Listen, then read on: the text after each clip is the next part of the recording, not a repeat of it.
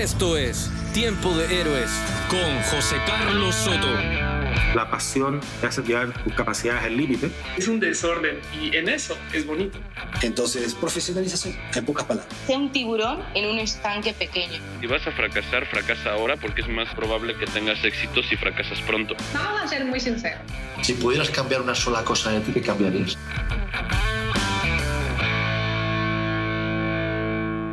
Hola, hola, ¿cómo estás? Bienvenido o bienvenida a Tiempo de Héroes, un podcast en el que entrevistamos a personalidades, líderes en sus respectivos campos, con la intención de descubrir los secretos y las claves que se esconden detrás de su excepcionalidad y tratar de aprender algo para nosotros mismos en el proceso.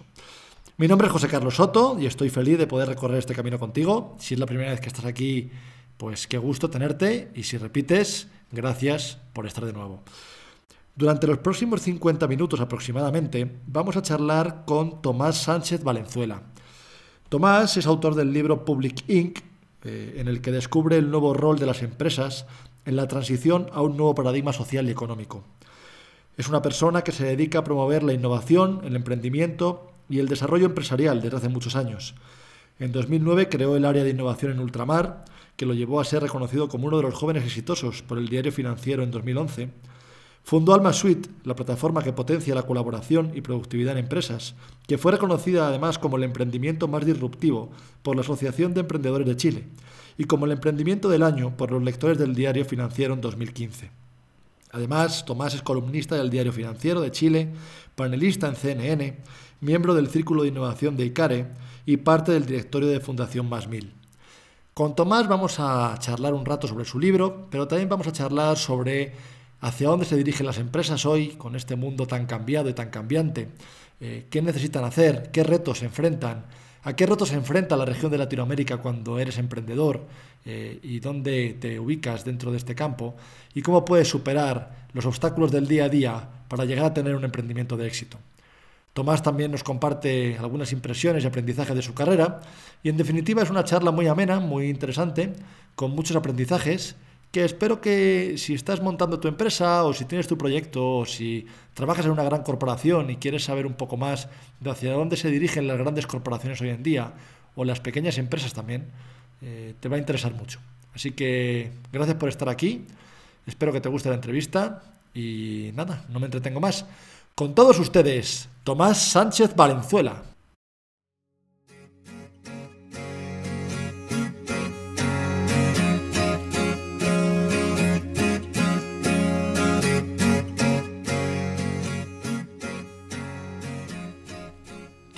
Bienvenido. Juan Carlos, ¿cómo estás? Muchas gracias por la invitación. Feliz de participar. No, al contrario, gracias a ti. Y te voy a contar una historia que te va a gustar, y es que cuando el equipo me presentó tu perfil, eh, yo no te conocía personalmente, pero después, preparando la entrevista, me he dado cuenta que tenemos un buen amigo en común, que es Fernando Concha. Ah, mira, pero qué, qué chico es el mundo. Para que veas. Impresionante. Hoy estaba viendo tu perfil de LinkedIn para la preparación de la entrevista y de pronto he visto que es un contacto en común. Le he preguntado y me ha dicho, sí, hombre, fuimos juntos a la universidad. Y... Sí, seguro. De hecho, hace, un par, hace un par de años atrás, de hecho, dos años atrás, me, tocó estar, estar en Nueva York y me, me, quedé en su departamento y todo. Muy buena Ah, mira, pues para que veas que, que, el mundo es muy pequeño, porque yo a Fernando lo conocí aquí en México y tú en Chile, así que... Claro, exactamente. Fuimos, fuimos juntos a, a la facultad. Qué bueno. Oye, Tomás, pues eh, lo primero, felicitarte por todos tus logros. Eh, no solo eres autor de un libro, sino que además eres fundador de Alma Suite. Aunque sé que desde antes eh, venías haciendo tus cositas y mostrando tu interés en el mundo de la empresa y el mundo del emprendimiento. por ejemplo, en 2009 creaste el área de innovación en ultramar, que te llevó a ser reconocido como uno de los jóvenes exitosos por el diario financiero. Fundaste Almasud, como ya hemos dicho, que además luego fue reconocida como el emprendimiento más disruptivo por la Asociación de Emprendedores de Chile y como el emprendimiento del año por la historia del diario financiero en 2015. Eh, eres columnista del diario financiero, eres panelista de CNN, bueno, eh, siempre has estado muy relacionado con la empresa y ahora escribes un libro y publicas un libro que se llama Public Inc. ¿Por qué decides publicar este libro? A ver, te cuento un poco. Em, yo diría que me nació, de hecho, ya, ya estudiando, es decir, cuando yo estudié economía y negocios, Y, y, cuando estaba en la facultad me pasó siempre de que me parecía raro, por decirlo así, el que eh, no se terminara de discutir bien el rol público de la empresa. Es decir, siempre hablábamos de que las empresas estaban para ganar dinero y para nada más. A mí no me terminaba de hacer sentido. Yo era alguien que estaba muy involucrado en varios temas, si lo quieres, como más políticos, sociales.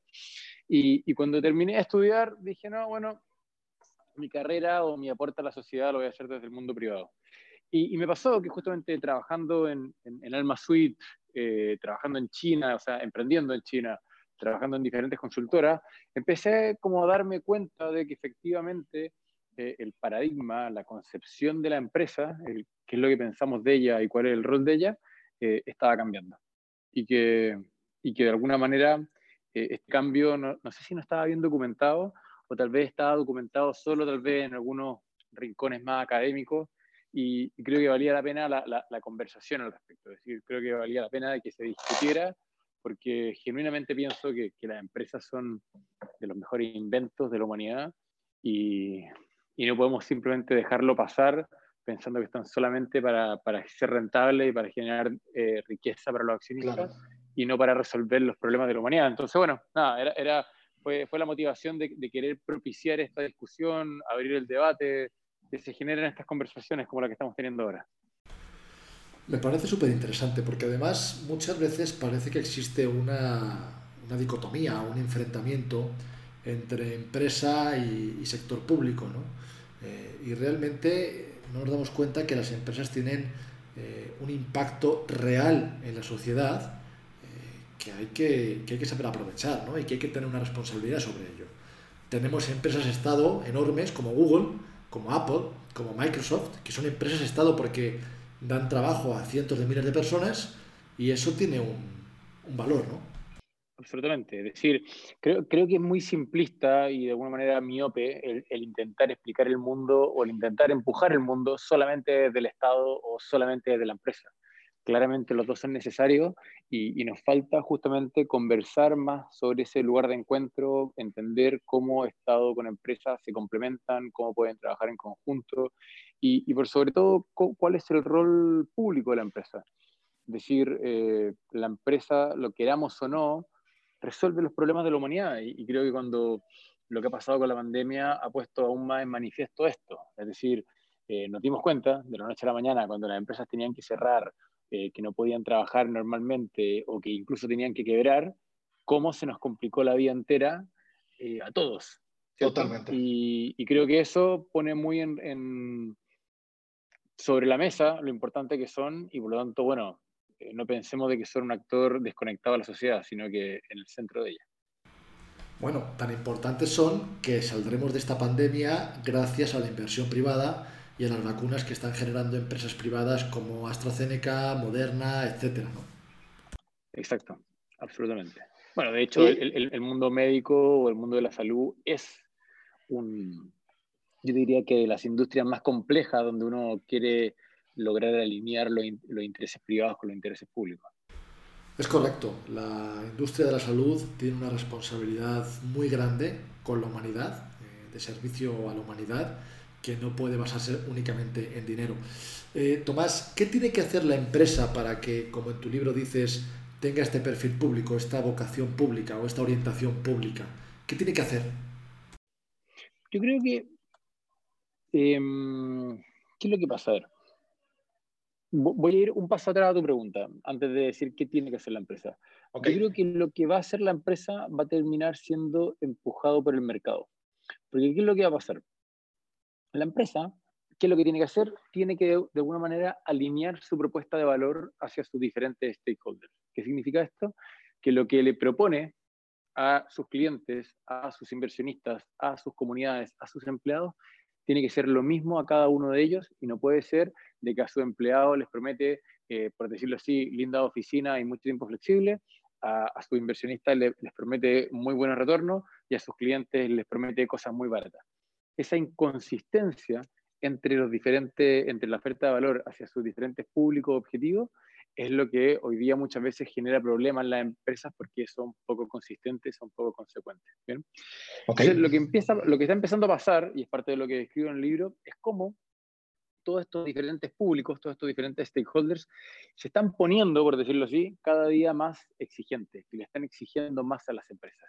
Entonces, ¿qué es lo que empieza a pasar? Le están empezando a pedir de que abracen una causa, de que tengan un propósito claro, y cuando eso empieza a pasar, las empresas que mejor se desempeñan en la sociedad o en el mercado, mejor dicho, son aquellas que logran alinear todo esto. Entonces, cuando tú me decías, ¿qué tienen que hacer? Bueno, tienen que empezar a perseguir sus causas, a descubrir sus propósitos, porque en esas causas y en esos propósitos va a estar la clave para ser capaz de conseguir mejores clientes, mejores empleados, mejores inversionistas.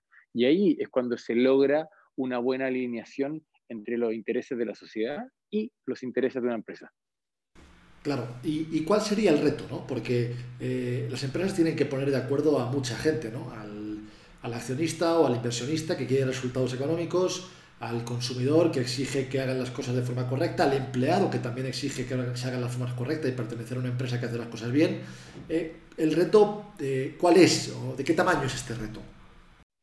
Uf, no, no, no, no hay una fórmula mágica. yo, yo, diría que hay varios aspectos que abordar parte de lo que discuto en el libro en extenso, pero si lo tuviéramos que intentar simplificar, yo diría que está en dos o tres aspectos.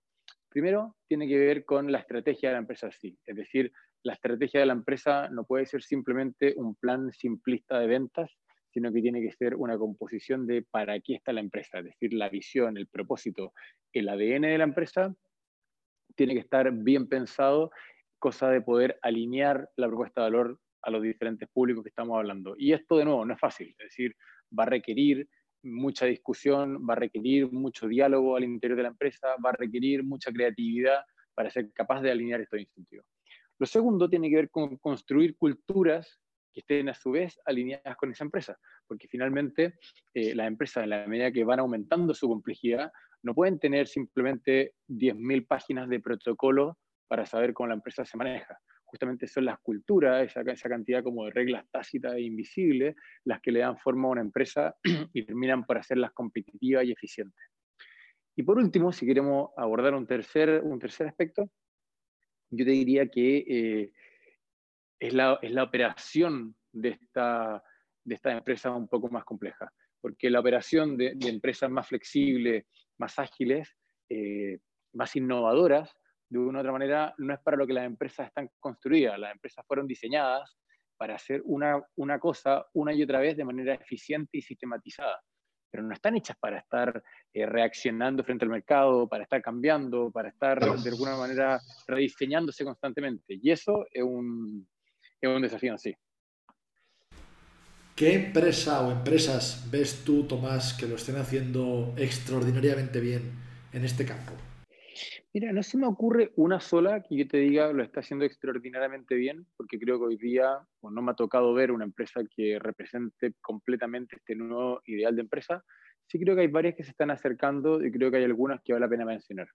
Una, que no es propiamente una empresa, pero creo que es eh, muy icónico, es lo que está haciendo el, fondo de inversión BlackRock. El fondo de inversión BlackRock, como sabemos, es uno de los fondos de inversiones más grandes del mundo, si no el más grande del mundo Mm, y, este fondo justamente eh, hacía noticias la semana pasada en el Financial Times porque justamente estaba interpelando los, los planes medioambientales de más de 250 empresas en las que ellos invirtieron.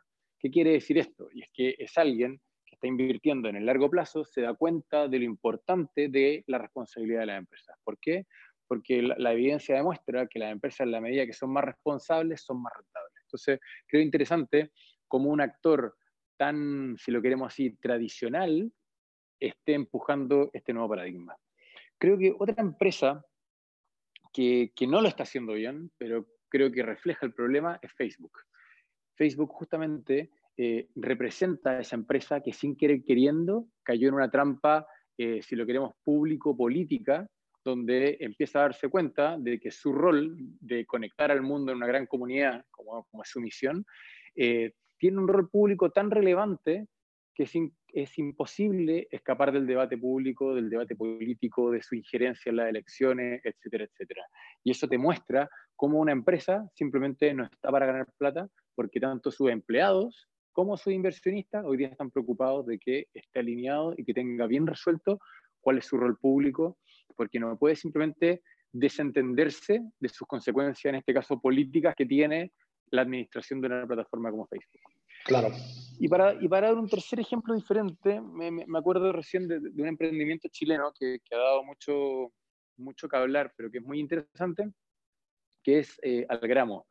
Algramo es una empresa que justamente eh, nació buscando resolver lo que ellos llamaban el impuesto a la pobreza, el clásico caso que, muchos conocemos de que cuando una persona eh, tiene escasos recursos, compra de a poco cuando tú compras el arroz, el detergente, los porotos, lo que sea de a poco, pagas un precio caro, porque claramente alguien que tiene los recursos compra un saco de porotos, compra un saco de detergente o compra un saco del producto que sea, y por lo tanto al comprar a mayor escala compra más barato, ¿cierto? Pero las personas cuando tienen restricciones de liquidez y solamente pueden comprar eh, detergente para esa semana y no para ese mes o para ese año, eh, tienen que pagar un precio muchísimo más alto. Entonces ellos lo que inventaron fue un sistema de cómo eh, eran capaces de matar dos pájaros de un tiro. Eran capaces de entregarle productos más baratos a la población con escasos recursos a través de dispensadores, es decir, como, como máquinas a la antigua que entregaban los productos y por lo tanto eliminaban todo el packaging y al eliminar todo el packaging también tenían un, un resultado medioambiental eh, importante. Y esto hoy día se terminaron aliando con Unilever y un producto que siendo exitoso en Chile, ahora se está empezando a eh, expandir en, en, Nueva York. Y creo que ese tipo de, de empresas son, son las que vale la pena ver. Es decir, empresas que son capaces de ser flexibles, de pilotear su modelo de negocio, de hacer alianza con grandes jugadores, de expandirse rápidamente y, y bueno, y al final tener un propósito que es muy inspirador tanto para sus inversionistas como para sus empleados. Qué interesante. Eh, no conocía esta tercera, pero me la noto. Eh, me parece súper interesante. Y creo que es el tipo de emprendimiento que se necesita además en Latinoamérica. La región no necesita a lo mejor ideas eh, revolucionarias o súper innovadoras, sino efectivas. Y es el tipo de empresa que creo que, que hace mucha falta. Oye, Tomás, eh, para hablar un poquito más del libro de Public Inc., me gustaría preguntarte, ¿qué va a encontrar el lector en tu libro? ¿Qué va a encontrar cuando explore sus páginas? ¿Qué le ofrece el libro al lector? A ver, primero se va a encontrar, y espero que me haya resultado, por lo menos ese es el feedback que he recibido. Eso es lo que te se, va, se, se, va, se va a encontrar con un libro entretenido. Es decir, yo soy muy lector, me, me, me gusta harto leer, y, y, la verdad es que reconozco que cada día más dejo libros a la mitad, o me leo el primer capítulo y me leo el último. Porque encuentro que los libros son aburridos y que no son capaces de realmente cubrir una variedad de temas y muchas veces simplemente dan un ejemplo detrás de otro. Y eso fue lo que no hice con mi libro. Es decir, intenté de que fuera un libro que no necesariamente fuera para un, lector experto, es decir, no, no, está hecho para un académico, no está hecho para un emprendedor que se sabe todo sobre Silicon Valley, sino que está hecho para alguien que le interesa el devenir de la sociedad, se hace las preguntas justamente de para qué es la empresa, eh, es empleado en una empresa y quiere entender para dónde va el mercado. Y en ese sentido hizo un libro que, que fuera entretenido, que recorriera diferentes temas, tendencias sociales, tendencias tecnológicas, los desafíos que tiene la empresa, los desafíos y hacia dónde va el mercado, hacia dónde va la empresa en sí, en términos de formas, de estrategia, de cultura. Y en ese sentido hago un, un recorrido variado que creo que está, que está interesante. Y planteo esta tesis y, y, explico más o menos cuáles son las diferentes fuerzas eh, y las diferentes tendencias que van a ir modelando este, este nuevo paradigma de empresa. ¿Dirías que es un libro más enfocado a las personas que buscan darle sentido a las empresas, a los CEOs que buscan un sentido para su empresa, a los empleados que buscan que su empresa tenga más sentido? ¿Quién es el público perfecto para tu libro? A ver, yo diría que tiene más de un público. Por un lado, sí, quienes hoy día están buscándole un sentido a su empresa y están buscando cómo, cómo redefinir su estrategia o redefinir su cultura, creo que esto le va a dar varias luces, varias, varias preguntas correctas, varios ejemplos que le van a permitir empezar a, ordenar su idea y a ordenar cuáles son sus planes y los pasos que tienen que dar. También eh, le va a servir mucho a las personas que están tal vez en el mundo de la consultoría, que tienen que empezar a ayudar a tener estas discusiones, a tener estos talleres, a, tomar las acciones necesarias para que estas cosas pasen donde sus clientes. Y, y, tercero, creo que también les sirve a alguien que hoy día está en cualquier puesto dentro de una empresa y que dice, bueno, ¿cómo hago yo la diferencia? ¿Cierto? Lo que le pasa a estas nuevas generaciones es que dejan de ver el trabajo como un medio para un fin, dejan de ver el trabajo simplemente como algo que me paga, me paga las cuentas, sino que las nuevas generaciones ven el trabajo como un fin en sí mismo, lo ven como un propósito de vida. Dicen, no puedo pasar 40 horas a la semana y, que, que, me, que, me, dé lo mismo lo que hago con esas 40 horas. Entonces, para esas personas que hoy día se hacen la pregunta y dicen, bueno, ¿qué hago yo? ¿Cómo yo hago la diferencia? Bueno, se van a poder empezar a dar cuenta que de donde sea que estén, sea en el departamento de contabilidad, en el de tecnología o en ventas de su empresa, ellos pueden catillar un cambio, ellos pueden ser claramente un catalizador y este libro les va a dar, si lo queremos así, una mirada un poco más estratégica de cómo conectar su labor cotidiana con la estrategia de la empresa y cómo empujar desde ahí. Pues estoy seguro que entre nuestros oyentes va a haber mucha gente interesada en la temática del libro por lo que nos estás contando. Entiendo que lo pueden encontrar en, Amazon, en, alguna tienda online aquí en México o en, Latinoamérica. Lo pueden encontrar en todos los formatos digitales, es decir, en Kindle de Amazon, en, en Google, en Apple y también eh, lo pueden encontrar en varias librerías que venden online en México, como entre ellas está Busca Libre. Busca Libre, por ejemplo, es, una, es una buena alternativa que despacha, despacha rápido y a buen precio. Yo sé, seré el primero en buscarlo. Además, eh, aprovecho para decirte que Fernando me ha pedido que te diga que le mandes una copia autografiada del libro porque no lo ha leído y lo quiere leer. Así que para que lo tengas ahí, porque luego si escucha el podcast y ve que no te lo he dicho me va a regañar, así que traslado la petición. Perfecto, bueno saberlo. Ah, ah, lo que, lo que hay que decirle a Fernando es que los libros cuando los escribe un amigo hay que comprarlos, no hay que pedirlos. Exactamente.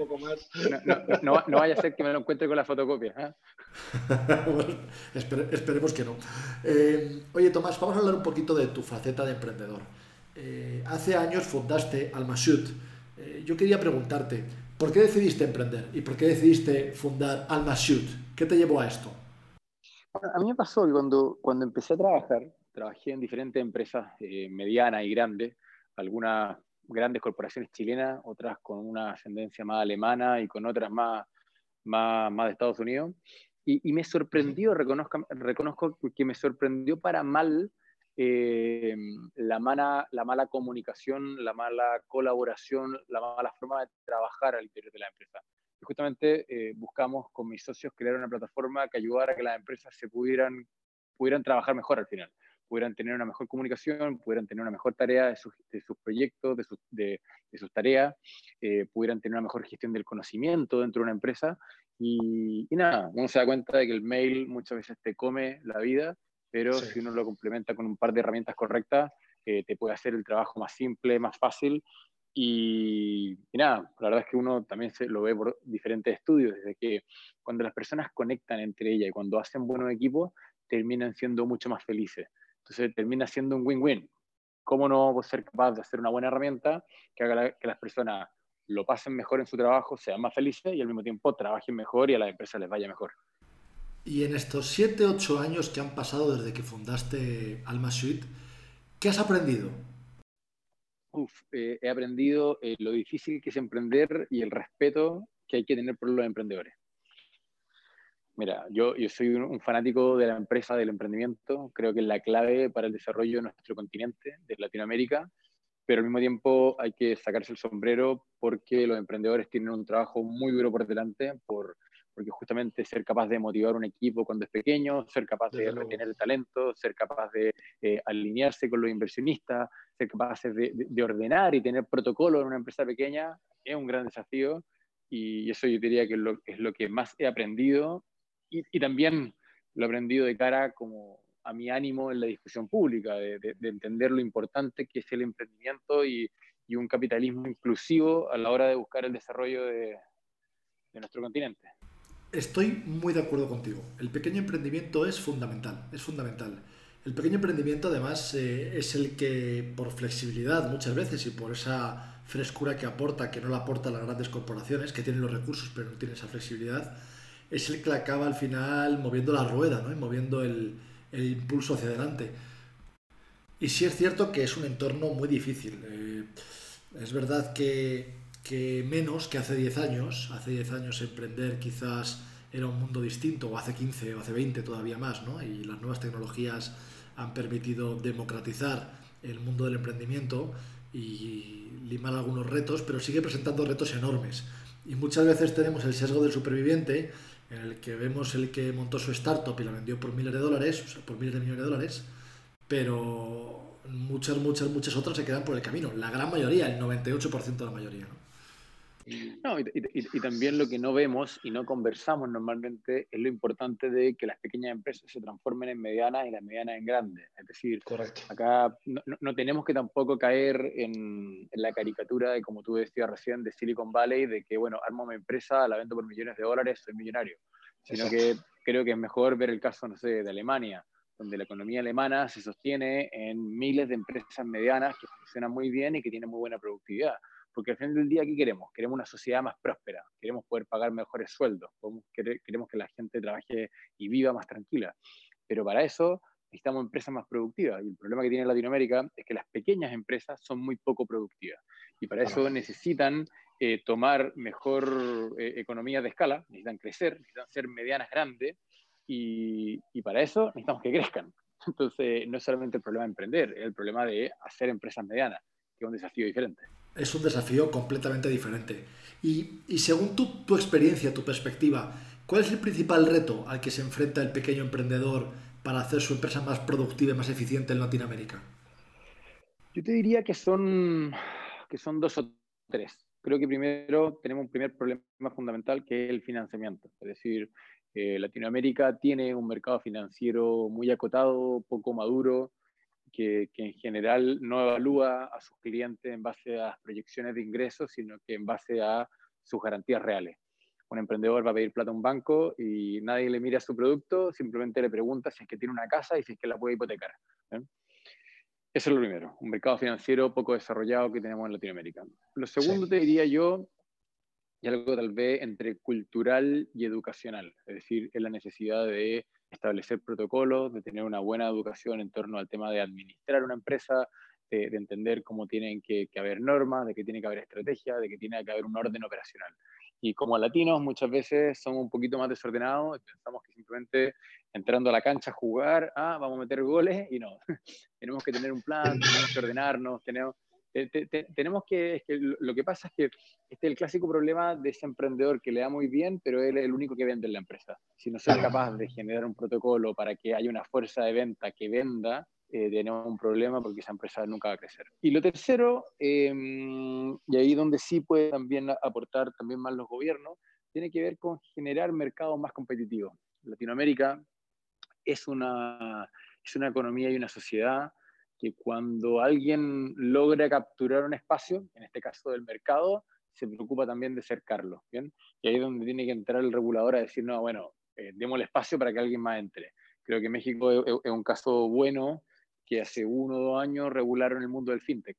Bueno, el sí. mundo del fintech justamente es una, es una tremenda oportunidad de, de, de, prosperidad, de democratizar un montón de productos para, para la población y ahí es donde tiene que estar el Estado preocupándose de que los mercados sean más competitivos, de que existan menos barreras a la entrada y que de alguna manera los pequeños puedan desafiar a los grandes. Pero lo que normalmente uno conoce es que se genera por diferentes mecanismos protección para que los grandes estén tranquilitos y los pequeños no puedan entrar. Sí, desde luego, qué duda cabe que la protección al grande es un mal endémico que impide el, el progreso, ¿no? impide la, la libre la libre competencia, la creación de ideas, eh, hace mucho daño.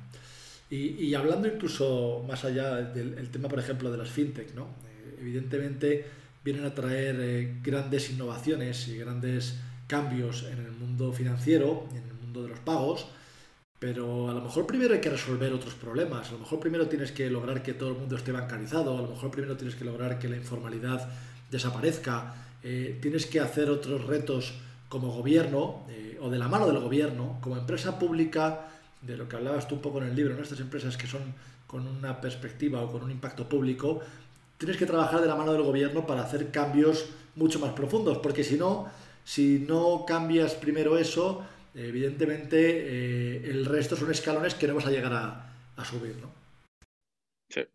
Y bueno, de, de hecho tema al que no le conozco la respuesta y tengo ganas de estudiarlo más, que, que justamente el tema de la informalidad. Yo creo que todo emprendimiento comienza informal, pero tenemos la pregunta de, bueno, ¿cómo hacemos para que sea atractivo y conveniente formalizar? Claro, Porque si no, le, le, pasa a mucho emprendedor que le conviene mantenerse como, como un emprendimiento informal tiene contratado en negro a tres, cuatro personas y se mantiene así, como una empresita de cinco personas operando en negro. Y el problema es que esa empresa no le genera seguridad social a sus empleados, no paga impuestos, tiene un desorden, es precaria. Cuando viene justamente una pandemia y el Estado le dice, bueno, yo voy a subsidiar a las empresas que tuvieron disminución en su ingreso, esta empresa no existía. Entonces, bueno, eh, la economía en negro, eh, yo te diría que, que de los problemas que tenemos en Latinoamérica, y que cuesta poner los incentivos correctos para que sea atractivo querer formalizarse.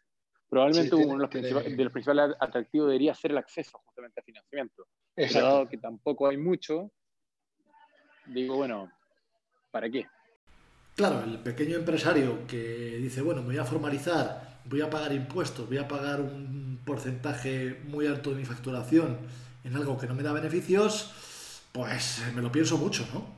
Es que, es que, pongamos el caso de, de, la empresa que estábamos recién hablando, una empresa de cuatro personas, ¿cierto? Cuatro personas que el día que me formalizo tengo que empezar a pagar IVA, en el caso de Chile es un 19%, entonces automáticamente tus, tus precios tuvieron que subir un 19% hacia tus clientes, pero tú no recibiste un solo peso extra, tienes que empezar a pagar impuestos y por lo tanto tienes que pagar un, dependiendo del país, pero, pero alrededor de un 20% de, de impuestos sobre tus ganancias. Eh, y después tienes que empezar a pagar todas las leyes sociales porque hasta antes le estabas pagando dos mangos con 50 a tu empleado y ahora le vas a seguir pagando los mismos dos mangos con 50, pero un mango más en leyes sociales y, y previsión, ¿cierto? Claro. Entonces, bueno, eso es un desafío importante, pero, pero es la única forma de construir sociedad, ¿cierto? Porque si es que no se pagan los impuestos... Eh, no hay otra, no hay otra. No, no hay otra. O sea, no hay otra. No hay otra y además eh, hay regiones del mundo, como Latinoamérica, desafortunadamente, que las empresas tienen una responsabilidad enorme, enorme con el, con el pueblo, eh, con la gente. ¿no? Eh, otros países que el Estado garantiza ciertas cosas, eh, un subsidio para el desempleo o ciertas protecciones, pero hay muchos países del mundo que esto no sucede, que la empresa tiene una responsabilidad muy grande con sus empleados y con la familia de los empleados. Y esto es así, ¿no? esto es innegociable. Eh, Tomás, quiero entrar ahora en un terreno más personal en el que eh, repasemos o recorramos un poquito juntos tu trayectoria, tu carrera, eh, que aún tienes muchos años por delante, pero evidentemente ya llevas un bagaje y una experiencia detrás que te ha permitido además incluso publicar este libro, Public Inc. Y me gustaría empezar por preguntarte a quién consideras o, quién sería un mentor que te haya enseñado las lecciones más valiosas de lo que has aprendido hasta ahora? Uf, difícil, difícil pregunta. La verdad es que, que, he tenido varias personas que me, que me han dado más de un buen consejo, que me han pegado, como decimos en Chile, más de un raspacacho. y, y, y, y eh, sería difícil elegir a uno, pero, pero sin duda he, he tenido suerte de tener buenos jefes. Y, todos mis jefes me, me, han enseñado cosas diferentes en, en aspectos muy diversos. Es decir, desde cómo presentar y vender bien, hasta otros que me han enseñado a, intentar ser un buen líder y a motivar equipos. Otros me han enseñado temas más de, más, de estrategia, más de, más de cómo mirar el mercado, más de cómo muchas veces cómo bajar la pelota a piso, cómo calmar, calmar un partido en jerga futbolística. Y, y nada, yo diría que, que, le doy muchas gracias a, todo, a todos los jefes que he tenido, porque siempre entre emprendimiento y emprendimiento uno ha tenido que emplearse, entonces ha habido claro. un jefe por ahí. Bueno, es innegable que de todos los jefes se puede aprender algo, eso está claro. Tanto bueno como malo eh, se puede aprender y todos son un ejemplo de lo que hay que hacer y a veces de lo que no hay que hacer también, ¿no? Y eso hay que llevárselo siempre en el, en el bolsillo. Oye, Tomás, tú eres una persona muy movida, has escrito un libro, has hecho varios emprendimientos, ahora estás en Londres, creo, estudiando algo distinto. ¿Qué te motiva? ¿Cuál es tu motor para seguir día a día superándote y haciendo cosas nuevas? Eh, yo te diría que, que tiene que ver con, con, devolver un poco la mano. Es decir, reconozco que soy absolutamente un privilegiado. Es decir, eh, nací en, en, en, una buena familia, en, el rincón correcto de la, de la, de la ciudad, por decirlo así. Eh, no me faltó nunca nada y uno dice, bueno, a mucha gente no y por lo tanto uno no puede más que intentar con, con el trabajo al día a día devolver algo eh, aportar a la sociedad.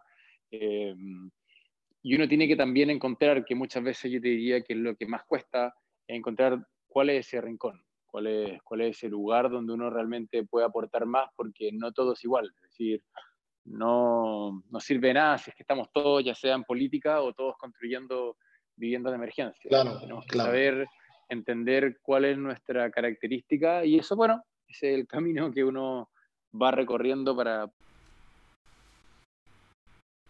Sí, es fácil perder la perspectiva, la verdad. Eh, y lo que han hecho es súper importante, me parece muy importante y me gustaría recalcarlo.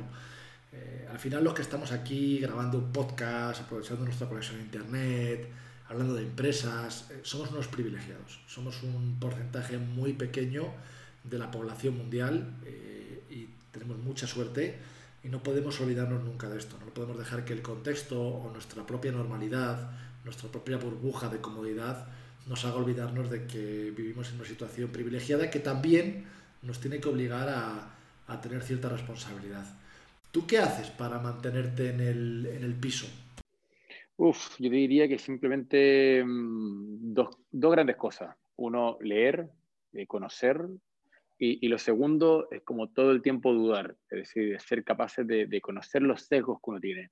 Es muy fácil, como decías tú, normalizar lo que uno tiene una cuadra a la redonda y hay que, hay que siempre recordar de que las cosas no son así, hay que recordar que las verdades que, una, uno muchas veces aprendió eh, tienen sesgos importantes y, uno tiene que estar dispuesto a discutir, tiene que estar dispuesto a conversar, tiene que estar dispuesto a cuestionar las verdades que uno tiene y esa es la única manera de, de recordarse que uno puede estar equivocado mil y una vez y, y, esas mismas veces hay que ir y buscar la respuesta correcta y conocer a alguien nuevo y, y establecer eso, es decir, una, como un, un continuo descubrimiento. Me encanta eso de dudar continuamente, me encanta, me encanta, me parece un mantra maravilloso para el día a día. Y además eh, es lo que te hace te hace no, y, cuesta, y cuesta porque, porque, porque más encima lamentablemente hoy día vivimos en lo contrario.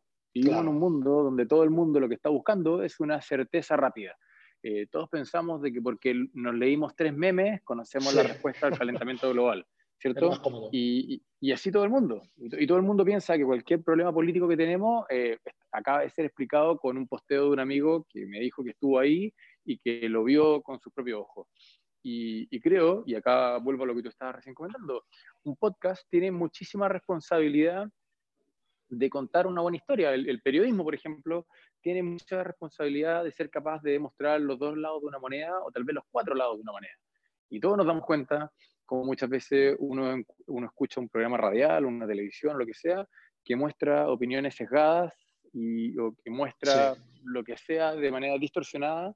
Y ahí hay, hay, algo importante, es decir, no, no es menor. Y hay un aporte a la sociedad o, o una, ¿cómo decirlo?, una jugada en contra de ella cuando no se hace bien. Entonces, ahí es donde digo que uno tiene que ser consciente de cómo le puede aportar a la sociedad desde cualquier rincón, sea de un podcast o sea trabajando en una empresa.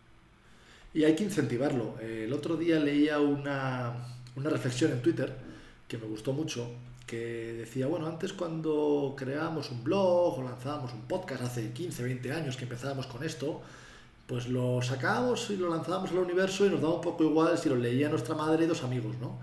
Y ahora parece que si creas un contenido digital, un blog, un podcast, lo que sea, y no lo escuchan 5 millones de personas o no tiene 100.000 visitas al día o no logra este tipo de impactos, eh, pues no vale para nada. Eh, si no eres un influencer, no vale para nada. Y creo que hay que acabar con esa idea, hay que volver un poco a ese espíritu romántico de generar contenido y de decir, oye, si tienes una voz y una opinión, lánzala al mundo, compártela, porque es valiosa y porque no sabes a quién le puedes cambiar el, el chip o la mentalidad. ¿No? Y porque más encima en lo que cada uno hace, hace la diferencia. Te, te voy a dar un ejemplo que, que, tal vez uno de nuevo no lo percibe así. Chile, el último año, ha discutido mucho en torno a lo que se llama la ley de pago a proveedores. Chile uh -huh. tiene un problema, que no sé si en México ocurre lo mismo, pero en general a una pequeña empresa, sus clientes, una gran empresa, le paga tarde. Es decir, claro. vende su producto y le pagan el producto 60, 90, sí. 120 días después lo que genera justamente un quiebre de caja, de capital de trabajo claro. importante y es un estrés continuo. Yo lo he vivido en persona muchísimas veces, he tenido que hasta mendigar a un cliente que me pague sí, lo que le sí, Mi experiencia, no tengo un estudio que lo respalde, y, hay que decirlo, pero lo que yo he conocido al respecto, en que me he metido muchas veces en el tema, lo he discutido con grandes empresarios, lo he discutido con directores de empresas, lo he discutido desde el mundo más de la consultoría, lo, he visto desde dentro en varias empresas, es que muchas veces pasa por un asunto cultural y pasa muchas veces por un tema de prioridades del departamento de finanzas de la empresa. Es decir, en muchos casos, no en todos, hay muchos casos en que hay empresas malditas que derechamente dan la orden de pagarle a sus proveedores lo más tarde posible. Pero, lo que también he visto mucho es que en una gran mayoría de la empresa es simplemente un, un empleado que tiene en su responsabilidad el pagar temprano o tarde la factura a sus proveedores. Y él decide o omite pagarlas tarde. Y no lo hace porque tiene cosas más importantes que hacer, porque quería hacerse lindo con su jefe mostrándole que podía manejar la caja de la empresa de otra manera, más allá de que su, de que su jefe no quería manejarla así, eh, no le asigna prioridad y prefiere resolver otros temas antes, se da cuenta de que la factura tiene un problema porque tiene mal puesto el, el código de, del centro de costo y no lo corrige a tiempo. Y dice, no, bueno, lo puedo corregir mañana, y mientras tanto que no lo corrige mañana, tiene a un proveedor esperando, y así. Entonces ahí es cuando digo, ese tipo, que es jefe de contabilidad, que es subgerente de Contraloría, que el cargo que sea, tiene, puede hacer la diferencia. Entonces, no, no, no, hay que subestimar el poder que cada uno tiene en el trabajo que hace en el día a día. Exacto, sí. Mira, no lo había pensado nunca así. Eh, el propio individuo, el individuo, no la empresa, el individuo de cada empresa tiene un impacto, tiene un impacto en, en la sociedad, ¿no? Exacto. O sea, creo que, que, que nuestras decisiones cotidianas hacen toda la diferencia del mundo. Yo me acuerdo que yo te hacía clase en la universidad. Entonces, cuando, cuando tenía una clásica discusión con mi alumno, que decía, no, no, es que bueno, la, empresa que genera tanto mal y por decirlo así, contamina tanto, hace esto, esto y lo otro. Y bueno, entonces mi pregunta de vuelta decía, bueno, ¿ustedes le compran efectivamente a las empresas que hacen las cosas bien? ¿O este es un discurso que sirve para salir a marchar, pero cuando tienen que elegir dónde comprar, van a elegir la empresa más barata a pesar de que pueda contaminar, tratar mal a su empleado o tener prácticas antisindicales. Porque entonces no sirve de nada. uno, tiene que ser, uno, tiene que ser, consecuente. Ahí es donde hace la diferencia si es que yo estoy dispuesto a caminar una cuadra extra por comprarle a un comercio local o por comprar el, el producto que eh, va en línea con mis valores. Y yo he visto en muchas encuestas, y no sé qué pensabas tú de esto, que preguntan siempre, ¿está usted dispuesto a pagar más por un producto que hace el mundo mejor? Y todo el mundo dice que sí, pero luego a la hora de la verdad no sé cómo de preciso es esto. Mira, las encuestas que yo he visto dicen lo mismo que las que has visto tú. Yo creo que uno podría ser más justo de otra forma. Yo creo que sí tenemos una, una buena noticia en ver que el consumidor a igual precio se va por la alternativa más verde, por la alternativa más local, por la alternativa, por la alternativa, si lo queremos así, más inclusiva de comercio justo. Entonces, cuando estamos ya a un mismo precio, significa que estamos a poquito de que esté dispuesto a pagar un 5% más. Tal vez no va a pagar un 30 o un 50 más, pero tal vez sí puede pagar un 5. Tal vez sí se va a dar cuenta de que vale la pena pagar un dólar más o por lo que sea, por decir, ¿saben qué? Voy a, a, apoyar a esta empresa que es local, que es de mi comunidad, que, que, lo que sea, ¿cierto? Y bueno, y ahí es cuando uno tiene que ir y, y tomarse el tiempo de decir, esta Navidad lo voy a comprar solamente emprendedores. ¿Qué significa eso? Que mi compra navideña me voy a tomar un par de horas más, porque si claramente me habría sentado frente a Amazon y compro todo de golpe, que es más rápido y es más fácil, pero tal vez si voy a un montón de emprendedores no me va a costar más en términos de dinero, pero me va a costar más en, en términos de tiempo. En términos de tiempo claro. y, ahí, y ahí vamos a ver, ver, vamos a ver en verdad de qué estamos hechos. A mí esa me parece una iniciativa importantísima. Me parece muy importante además eh, traerlo de nuevo a la mesa y hacer un llamado desde aquí, desde el programa, a que esta Navidad todo el mundo eh, compre localmente. O sea, el regalo que tenías pensado hacer, la joyita que tenías pensado comprar, eh, no la compres en Amazon, no la compres en el Superstore, cómprala eh, a un artesano, cómprala a la tiendita de la esquina, la joyería de siempre, la ropita que pensaba regalarle a tu novia, cómprasela a una mujer que la fabrica con sus manos en su casa y que la vende online como puede. hay que buscar generar estos cambios ¿no? desde nuestra trinchera. Oye, Tomás, tú dices que eres un gran lector, yo también.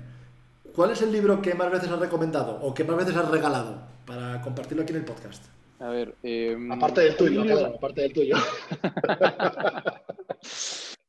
hay, hay, un libro que, que, es entretenido y fácil de leer, que, que a mí me, me, marcó mucho, que se llama Dejen a mi gente ir a surfear, o Let My People Go Surfing, de, de Yvon okay. Chouinard, que es el fundador de Patagonia, que, mm, que, habla un poquito de esto mismo que estamos hablando, de, de la consecuencia y, y, del rol de la empresa.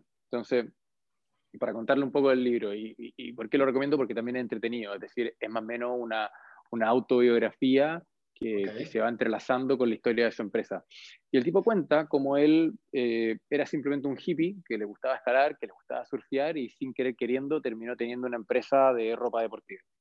Y, y, cuenta como en un segundo, como, como, en algún minuto en su vida, se encontró a cargo de esta tremenda empresa, con, no sé, con 300 personas a cargo Ajá. y con una, una, gran variedad de problemas, cuando el tipo de nuevo era simplemente un escalador que, que empezó a vender ropa para financiar sus viajes.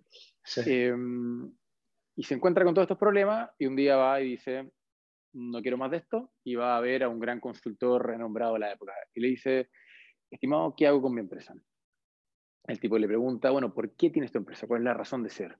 Y dice, no, mira, aparte de financiar todos mis paseos y, y, y, mi, y mi viaje, lo que también me permite a mí es ganar suficiente dinero para poder eh, financiar a un montón de grupos de fundaciones ecologistas que están salvando un pantano, que están salvando una cosa, que son en general muy pequeños y nadie les da bola.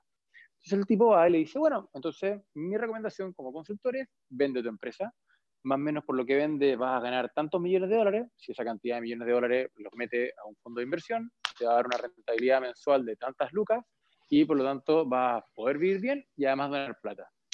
Listo, se acabó la sesión del psicólogo. Resuelto. y, y, el tipo se va a la casa con un problema porque le acaban de decir que venda su empresa y que tiene todos sus problemas resueltos de por vida.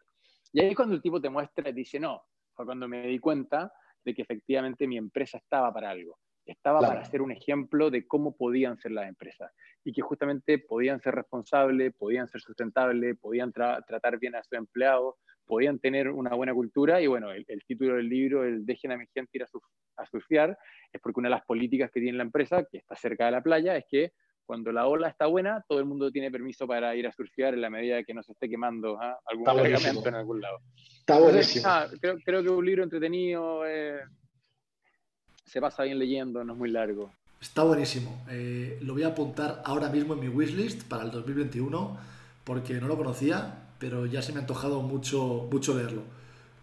No, muy bueno. Está muy bueno. Me lo leí hace, hace 20 años, pero está, está bueno. No, si te lo leíste hace 20 años y todavía te acuerdas, es que está muy bueno. Oye, Tomás, eh, muchas gracias por tu tiempo. Ya vamos a ir terminando esta, esta entrevista. Eh, gracias por haber repasado con nosotros tanto tu libro como tu carrera, tus ideas, tus emprendimientos y todo lo que has compartido. Creo que ha sido enormemente interesante e enriquecedor para quienes lo escuchen. Y por último, yo siempre cierro las entrevistas con una pregunta que está relacionada con el nombre del podcast, que es Tiempo de Héroes. Y es preguntarte, ¿qué es para ti un héroe? Uf. Eh, yo te diría que es alguien que se sacrifica a sí mismo por eh, el bien de los otros. Pues es una definición concisa, pero es una buena definición. La verdad es una buena definición. Hay muy poca gente que quiera hacer eso. Sí, pero bueno, es parte, es parte del desafío de la humanidad, ¿eh? que, que, nacemos como humanos preocupados de nosotros y, y vivimos en sociedad y tenemos que, que, preocuparnos de todos, ¿no? Desde luego, desde luego, demasiados inputs. Tomás, muchísimas gracias por, por muchas, muchas gracias a ti por, por la invitación, por la conversación, muy buena y nada, ojalá te siga yendo muy bien porque creo que, que, que, el diálogo y la conversación es algo muy necesario en estos tiempos que muchas veces, como hablábamos, es muy fácil polarizarse y nada, necesitamos más consenso, más diálogo, más aprender a escuchar. Y se disfruta mucho, eh, se disfruta mucho, la verdad. Seguro que sí. Tomás, que te vaya muy bien por Londres, que tengas una muy buena Navidad y que termines muy bien el año y tengas un gran 2021. También, que esté muy bien. Un abrazo grande. Cuídate mucho. Gracias.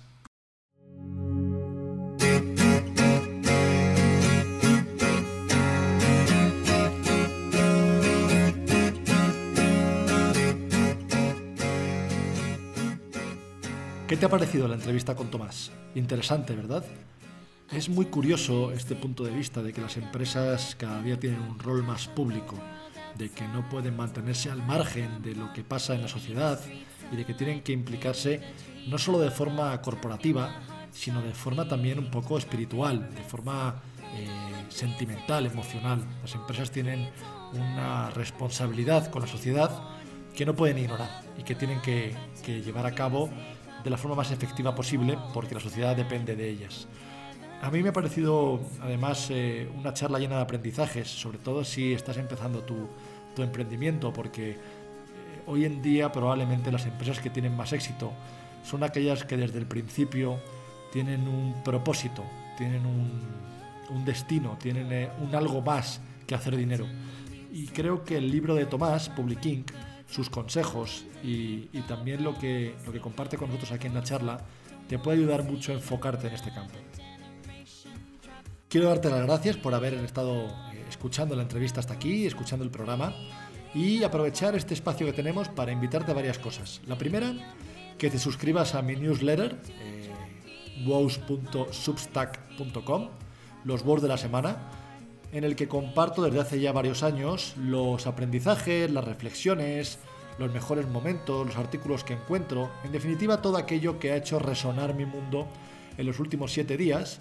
Y eh, somos ya más de 5.000 suscriptores ahí compartiendo, debatiendo, charlando sobre novedades. Eh, me gustaría mucho que te sumaras si no estás todavía. Así que te invito a hacerlo a través de la página wows, Tienes el enlace también en mi perfil de Twitter, eh, en arroba jcarlosoto. Y podemos charlar también por LinkedIn eh, como José Carlos Soto. Me puedes encontrar ahí también. Te invito también a que te suscribas a mi canal de YouTube, youtube.com barra José donde subo las entrevistas que hago, algunos videos, eh, algunas reflexiones. Bueno, en definitiva es un lugar de encuentro más para que podamos intercambiar conocimiento y enriquecernos mutuamente con lo que sabemos. Así que te invito también a, seguirme por ahí y a suscribirte al podcast, por supuesto. Suscríbete a través de Apple Podcasts, de iBooks, de Google Podcasts, de Amazon Podcasts, donde sea que lo escuches, en Spotify. Suscríbete y estate pendiente porque en breve llegan más entrevistas, más programas, invitados súper interesantes, súper inspiradores, que creo que te van a encantar. Eh, nada más por mi parte, muchas gracias por haber llegado hasta aquí y que tengas una muy feliz Navidad un feliz final de año 2020 y un excelente año 2021 que estoy seguro que será mucho mejor que este año que, que ya nos deja. Y recuerda, no dejes nunca de perseguir tus sueños. Hasta pronto.